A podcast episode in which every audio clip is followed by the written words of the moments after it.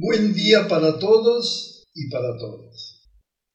Quien está hablando es el profesor Bonilla, autor del curso La religión crística a la luz de las enseñanzas originales de Jesús en Cristo. Estamos en el audio 8 y vamos a comenzar hablando de la religión crística.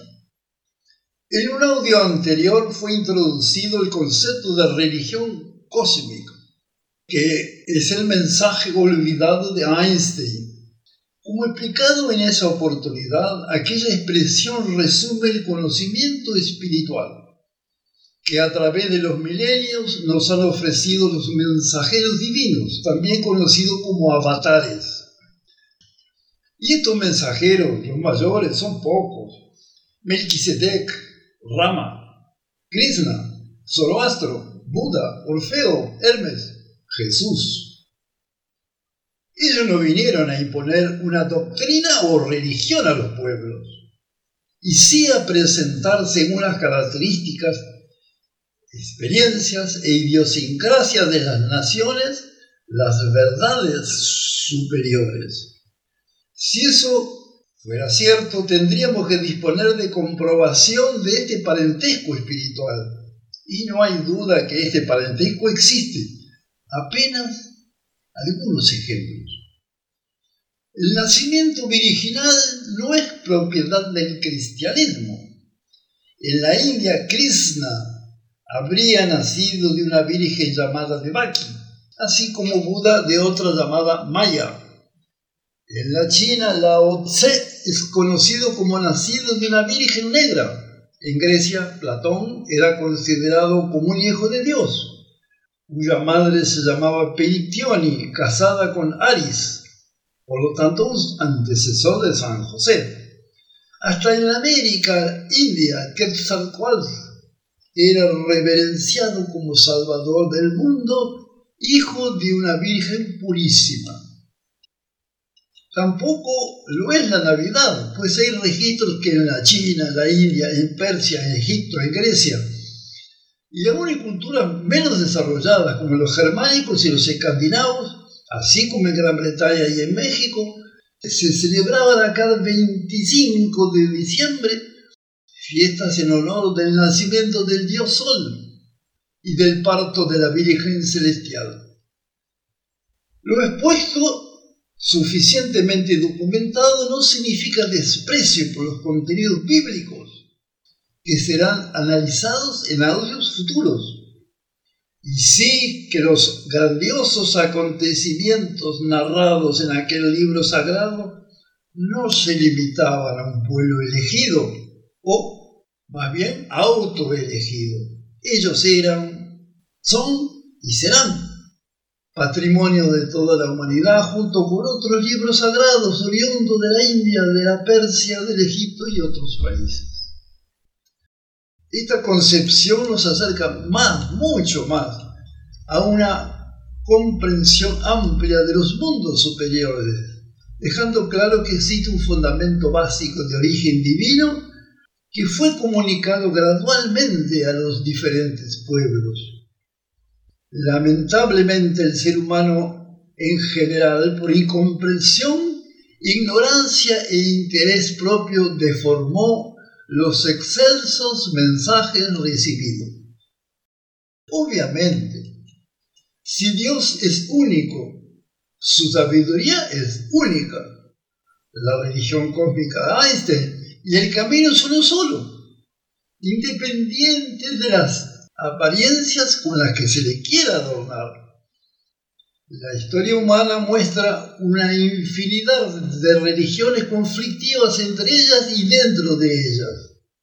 Recordar la Inquisición, la noche de San Bartolomé, etc.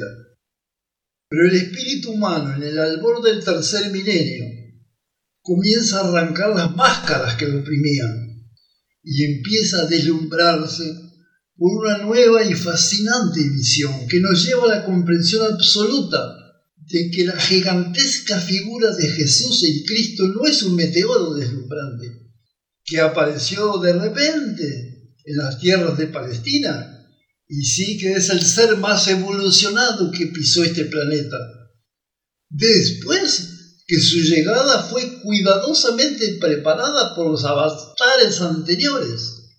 Y por eso que escribimos estos audios.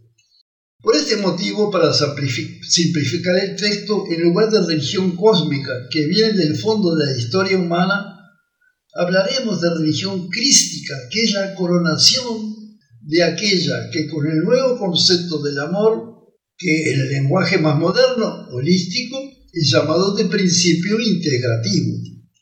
Alice Bailey, en su libro El reaparecimiento de Cristo, es sumamente crítica con las organizaciones religiosas autodenominadas de cristianas. Ella dice lo siguiente. La presentación de la verdad divina tal como fue enseñado por las iglesias en Occidente y por los instructores en Oriente no se mantuvo a la altura del desarrollo intelectual del espíritu humano. El ser humano se apartó de la simplicidad del pensamiento y de la vida espiritual de los cristianos primitivos.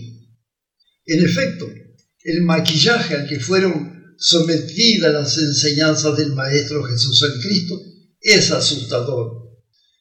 La flor vibrante que llevó a los cristianos a morir en la boca de leones hambrientos, a las crucifixiones y más tarde a la hoguera o la Inquisición, está hoy marchita. La gente va a las iglesias a hacer sociabilidad o a pedir beneficios divinos pero poco palpita en el seno de ella el sentimiento espiritual auténtico, aquel que se perdió sin saber bien dónde en los oscuros callejones de los siglos.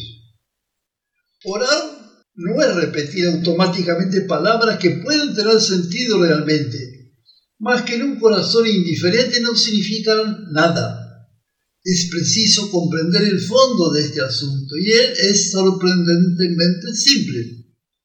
Ni Dios, ni Cristo, ni nadie nos va a salvar, salvar entre comillas. La única salvación viene de dentro, de nuestro Cristo interno, el paracleto que Él nos dejó.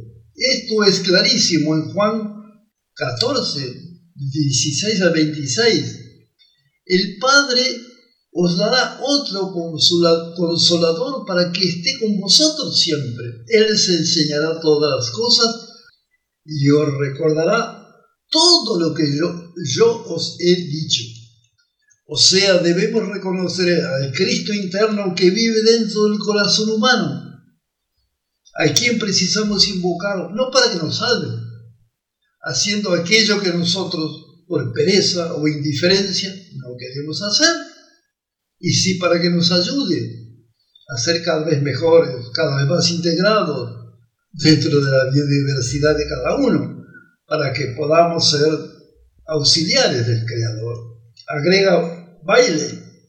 La humanidad experimenta necesidades angustiantes que deben ser satisfechas solamente grandes y fundamentales principios de vida que abarquen el pasado y el presente y sean capaces de proveer un programa constructivo para el futuro, podrán satisfacer las ardientes necesidades humanas. Es necesario, pues, que se difunda la luz a raudales que se quiebren los dogmatismos, los fundamentalismos, la arrogancia de los que dicen ser los propietarios de la verdad.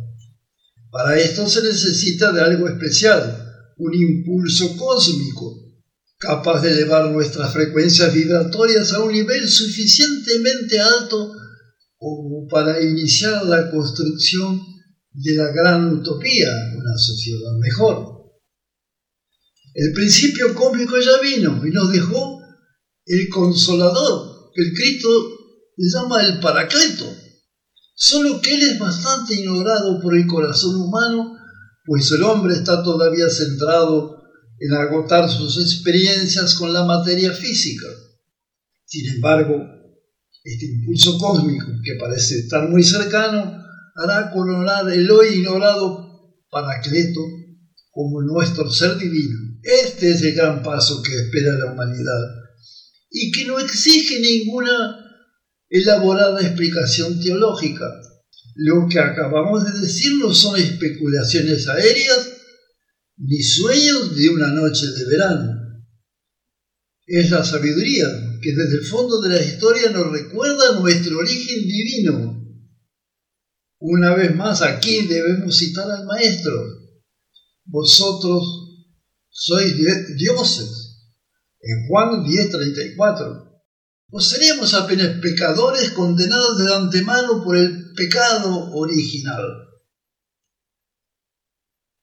Bien, en el próximo audio número 9 vamos a hablar del materialismo científico y su incapacidad para penetrar los misterios de la vida. Deseo un buen día para todos y para todos. Y nos vemos en el próximo audio número 9.